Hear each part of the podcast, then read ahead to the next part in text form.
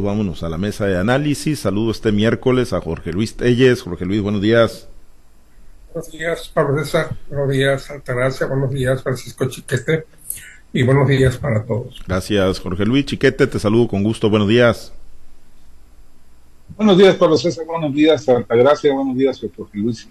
Y buenos días a todas las personas que hacen el favor de acompañar. Gracias. En unos momentos saludamos a Altagracia González también y le vamos dando a uno de los temas. Jorge Luis, pues el presidente, así como en su momento se le metió entre ceja y ceja el tema del Instituto Nacional Electoral y el recorte de, de presupuesto, pues ahora al no poder doblegar a los ministros de la Suprema Corte de Justicia de la Nación, pues va, va también por el recorte a recursos importantes, ¿no? De algunos fideicomisos que maneja el Poder Judicial, eh, 15 mil millones de pesos, eh, ocupa obviamente mayoría simple y bueno, pues ya en comisiones, por lo menos en una de las comisiones se ha hablado de que tendría que haber transitado esto en otras comisiones también, pero bueno, eh, pues son 15 mil millones de pesos, Jorge Luis, que de alguna manera comprometen, no comprometen la operatividad del Poder Judicial y que a tu juicio podría representar pues en esta confrontación, ¿no? En este choque que ha tenido el presidente López Obrador a raíz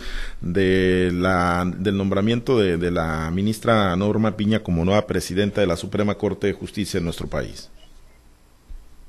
Pues es una, claramente es una, es una actitud revanchista del presidente López Obrador que sabe que tiene el apoyo de los diputados en la, en la cámara, en la cámara baja del Congreso de la Unión y que pues bastará con que él dé la orden para que, para que se, se, se eliminen estos, estos fideicomisos con todo y lo que la oposición pueda argumentar en contra y en favor de, de, los ministros de la Suprema Corte de Justicia. Es obvio que el presidente ya se le puso, es obvio que lo va a lograr. Y posiblemente sean hasta los 15 mil millones de pesos que está diciendo podríamos pensar en alguna negociación de que se, queden algunos, otros no.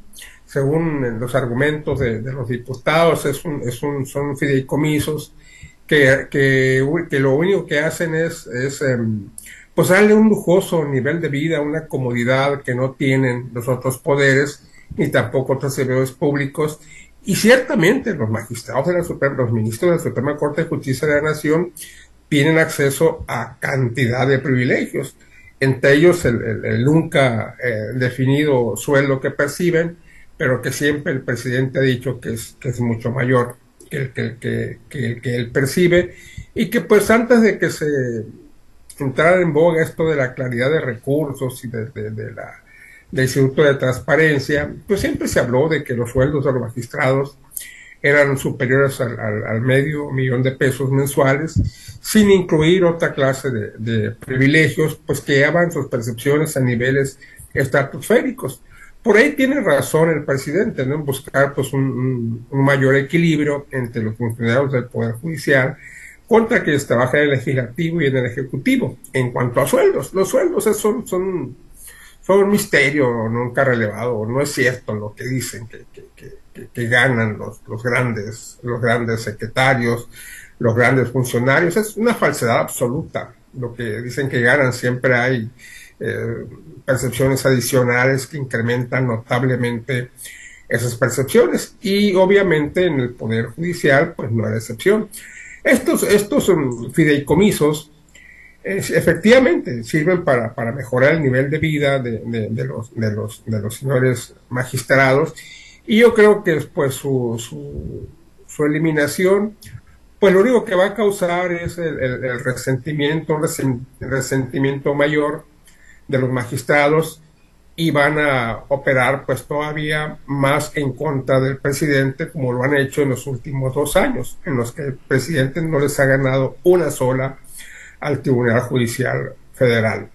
Y lo que va a hacer, pues, agudizar estas diferencias, estos resentimientos, y va a provocar, pues, que en lo que resta de su mandato, pues ninguna de sus iniciativas sea, sea aprobada, ni siquiera con los cuatro votos que tenía antes, porque únicamente le quedan tres, y con tres es, es incapaz para hacer cualquier movimiento. Me parece una actitud revanchista que no debería ser, que no está de acuerdo con un jefe de Estado, pero pues en fin, si nos vamos en retrospectiva, veremos que, que, son muchas muchas las situaciones a las, a las, que el presidente ha enfrentado y muchas las cosas que ha eliminado. Y ahí está el caso del Instituto Nacional Electoral, como tú lo mencionabas al principio de la nota.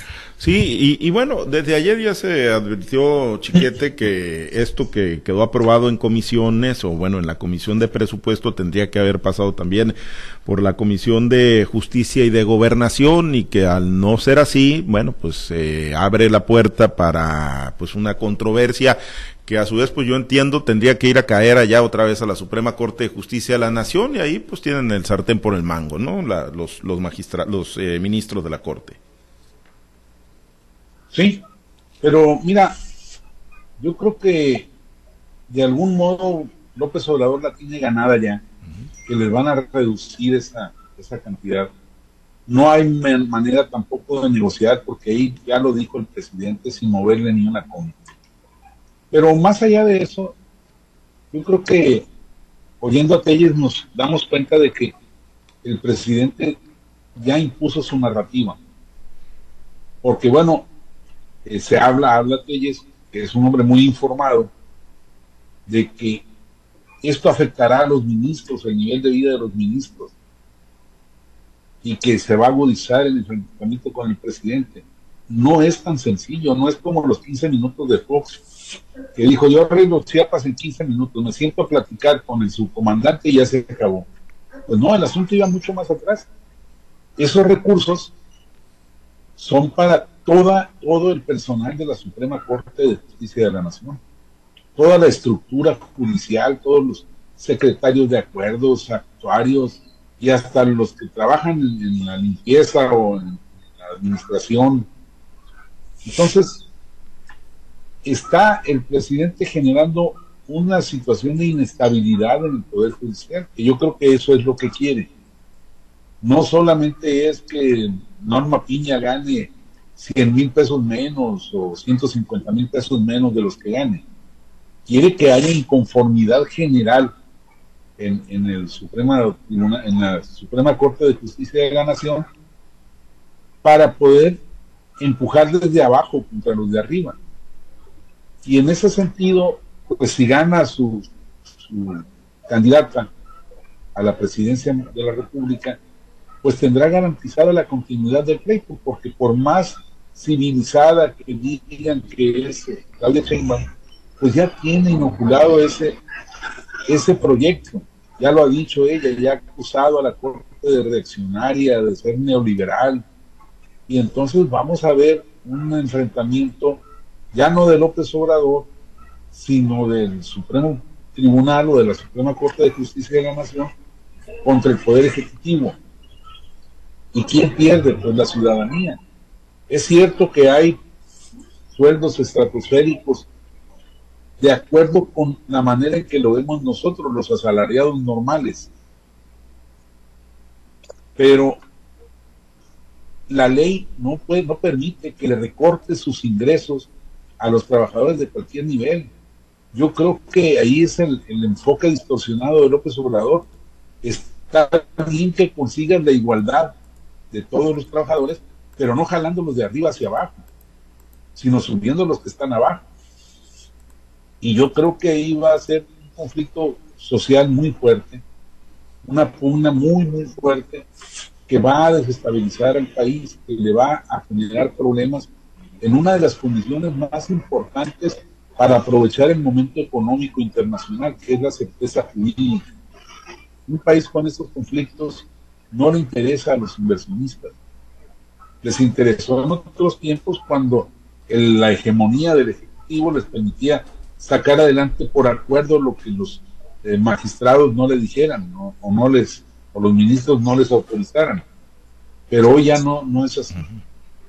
Y esto es algo que puede afectar al país de manera muy, muy importante. Esto por no hablar de la justicia de todos los días, de todos los que nos, vemos afectados por una o por otra circunstancia. Yo creo que es, es un precedente muy grave, no sabe el presidente o se imagina, pero le conviene o le interesa el, el berenjenal en que se está metiendo y en que está metiendo el país.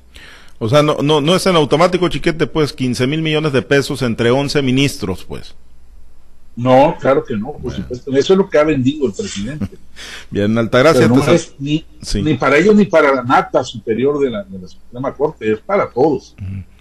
Eh, bien, ya tenemos Altagracia, te saludo con gusto, Altagracia, buenos días. Pues este tema de, del recorte que empuja el presidente López Obrador a los fideicomisos, la cancelación de 15 mil millones de pesos, eh, estás eh, en el tema, en la tesitura de que son eh, privilegios excesivos los que se les genera o se le va a provocar un, un, un problema serio al Poder Judicial de nuestro país.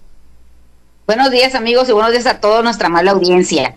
Mira, el tema de los fideicomisos, un fideicomiso por sí solo es un ahorro de, recursos donde hay un fideicomitente, un, un, fiduciario. El caso es que de los de los rendimientos que, que tenga ese ese ese fideicomiso es donde se está este utilizando para para tal o cual situación, ¿no? De los que ellos de lo que ellos pretenden ahorita. Ahora, yo me pregunto y les pregunto si un presupuesto es para ejercerse en el año calendario por el que se les otorga, no es para estar ahorrando dinero. Eso, eso me queda claro. Entonces, pues están desviando una situación que es para el ejercicio y, el, y la elaboración de, las actividades propias del Poder Judicial, no es para tenerlo ahorrado. Entonces es como un ahorro mal encaminado y sobre todo que están desviando el, el, el presupuesto público. Eso es lo que yo entiendo que está haciendo el Poder Judicial. Entonces cuando hay un subejercicio en todas las secretarías, en todos los poderes, ese dinero se regresa a la tesorería para que sea aplicado en beneficio pues, de los ciudadanos, en teoría. Entonces, ¿cómo es posible que la que la Suprema Corte tenga este dinero parado ahí, está desviando recursos de un presupuesto de un año para aplicarse incluso, por ejemplo, en el fondo de pensiones, cuando se supone que esto tendría que estar dentro del presupuesto ejercer de ese ejercicio, ¿no? De ese año calendario. Entonces ahí es donde, donde hay esta, esta discusión. Ahora, en el tema que hablan de que puede afectar a los, a los trabajadores del Poder Judicial, eh, este tipo de, fideicomisos están para apoyos complementarios. De ninguna manera se habla que son prestaciones directas derivadas de la relación laboral que existen entre el Poder Judicial y, y, los, y los trabajadores. Son apoyos extraordinarios que se pueden dar o no se pueden dar, no forman parte de, de, este sueldo maravilloso que a través de todos este tipo de componentes que tienen es como se hacen cuantiosa la suma, ¿no? Por eso es que mucha gente de, de, del gobierno, de las, de las secretarías, de todo lo que significa eh, este no nada más el Poder Judicial, sino el legislativo o, o o el Ejecutivo prefieren mantenerse en activo porque estos, precisamente estos tipos de apoyos complementarios se les retiran, o sea, ya no, ya no ganan. El sueldo prácticamente no es nada porque hacen como una, eh, una hacen una tercería en, en, el tema de, de, obtener estos ingresos, ¿no? O sea, no son parte de su sueldo. Eh, vemos cosas y, situaciones que sí son verdaderamente, eh, que son ofensivas, porque dice que son, por ejemplo, el apoyo para las casas, que decía ahorita Telles, es para jueces y magistrados, 66 millones de pesos para, para este, para este tipo de, de, beneficios. O sea, en ninguna parte te dan para que arregles tu casa. Entonces, el, el tema, por ejemplo, del apoyo eh, complementario, también siempre se habla de apoyo complementario porque además ellos ya tienen dentro de tus prestaciones laborales pues el, el, tema del servicio médico. O sea, ellos tienen un apoyo complementario del servicio médico. Entonces son para gastos, los famosos gastos médicos que decían el presidente que les, les, les servía para hacerse cirugías plásticas. O sea, ese tipo de excesos son los que en estos momentos se está tratando de, de, que regresen a la tesorería de la federación y sobre todo que no haya subejercicios escondidos o, o, o, este de alguna manera nombrados para un ahorro un ahorro mal entendido no ahí es donde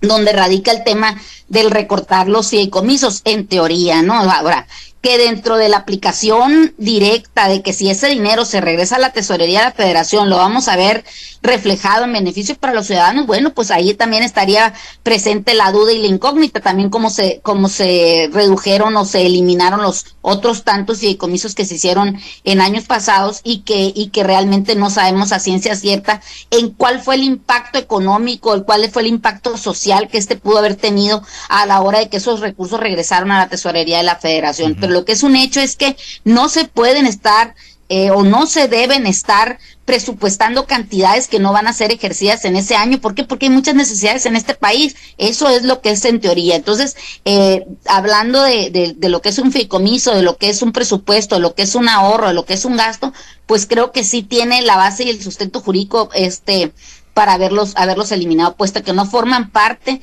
del sueldo de un, de un, de un empleado público. No son beneficios adicionales que pueden ser otorgados también a discreción del que los maneja, ¿no? Entonces, así es como yo percibo esta situación de la eliminación de los fideicomisos.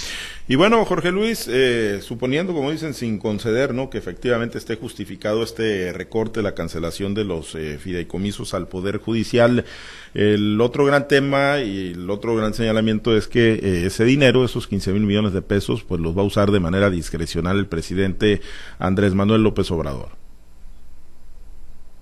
Pues sí, sí, el presidente tiene muchos, muchos, este, tiene muchos fieros en la lumbre. Ninguno de sus grandes proyectos termina por, por aterrizar. Todos están en el aire. Eh, está, ya ves, pues ayer dijo que, que, prolongaba para hasta, hasta marzo la, el hecho de que en México tuviéramos un sistema de salud como el de Dinamarca. Ahí está el Tren Maya, que caminó 35 kilómetros de más de mil kilómetros que tiene la vía, y con eso hicieron una una, una gran fiesta. Está el aeropuerto Felipe Ángeles, que pues se quedó como a la mitad del, del proyecto original. Entonces tiene muchos pendientes. Están los programas sociales que cada día le cuestan mucho más al, al, al, gobierno federal, pero pues que los justifica, pues es un clientelismo electoral. Hay ya muchísima gente que se siente que porque tiene un derecho a una prestación social está obligada a votar por Morena, que es, a final de cuentas, el objetivo principal de estos programas. Claro, también apoyar a la sociedad, pero pues también recibir el beneficio del voto a la hora de las elecciones. Y con eso, pues imagínate nada más si sacas tu cuentas cuántos, nomás con esto, cuántos votos no hay, no garantizados, pero sí muy probables en favor de la candidata del presidente López Obrador.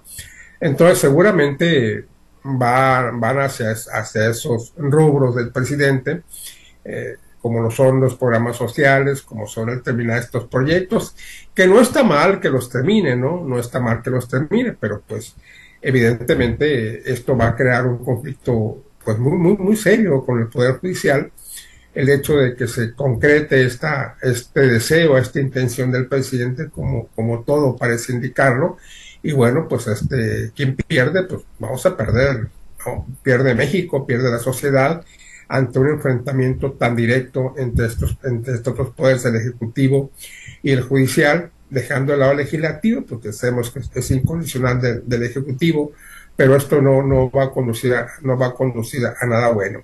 Y bueno, pues los, los, los, los magistrados, los, ministros de la Suprema Corte de Justicia, pues sí, nadie puede negar que tienen este grandes privilegios y que el presidente pues está también por ahí atacando, atacando que se acaben estos privilegios, pero pues bien hizo la observación chiquete, ¿no? Eh, desafortunadamente pues se lleva entre las espuelas a mucha gente que sí requiere, que sí ocupa de esos, de esos eh, fideicomisos para mejorar su, su, nivel de vida. Quizá no sea el caso de los magistrados, de los ministros, porque tú ya la gran mayoría de ellos ya tienen su problema económico resuelto, el actual y el presente, y el de sus hijos y de los que vienen.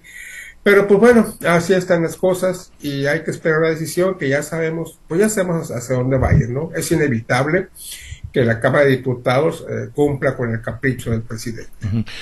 Sí, eh, bueno, esto en automático, digo, el presidente, pues ya lo decía Jorge Luis, ¿no? No las ha tenido todas consigo en los eh, resolutivos y en los casos, ¿no? Que se han controvertido.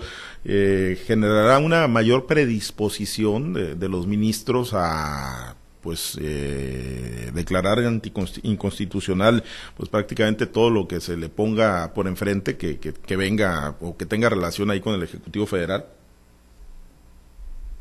Pues ganas no les van a faltar, yo creo que sí, es natural, es una reacción natural de, pues llegas y me quitas algo que ya considero mío y me vas a dejar con el enojo ahí, con la muina pues, y las ganas de cobrarme. Yo creo que los ministros tendrán que ser muy cuidadosos en su manejo. no irse de, boca sobre la venganza, porque pues sí, por sí están, están muy señalados, van a tener que ser muy cuidadosos. Pero yo creo que el presidente lo que quiere es agudizar esas diferencias, esos enfrentamientos, precisamente para decirle a la sociedad, ahí están. Están reaccionando por el dinero, no por la justicia. Ahora, la verdad es que los proyectos del presidente eh, que pueden ser controvertidos, pues todos tienen, cojean de la misma pata, de, una parcialidad, de una idea de un grupo muy definido de la sociedad, que si bien ha tenido el apoyo electoral de, la, ciudadanía, no es así como piensan todos los mexicanos. Y no es así como, como establecen las prácticas y las leyes. Por ejemplo, esto de que los eh, magistrados y los jueces sean electos por la sociedad, yo francamente, y creo que muchos en este país lo vemos con desconfianza, lo vemos como una partidización de, las estructuras de justicia, como parte de ese proyecto de transformación que no va hacia el beneficio del país, sino al beneficio de la idea que ellos tienen del país. Entonces yo creo que el presidente está apostándole a eso, a que los ministros se desboquen en las venganzas y entonces exhibirlos ante la sociedad y decir, a ver, ¿hace falta o no hace falta cambiar? Aprovechando, por supuesto, el gran respaldo popular. Altagracia, eh, con eh, tu comentario a manera de conclusión nos, nos despedimos. Pues ojalá y la Suprema Corte de Justicia no actúe en consecuencia por haberse sentido afectada en, en, los privilegios que puedan tener o en los beneficios o apoyos complementarios que puedan tener.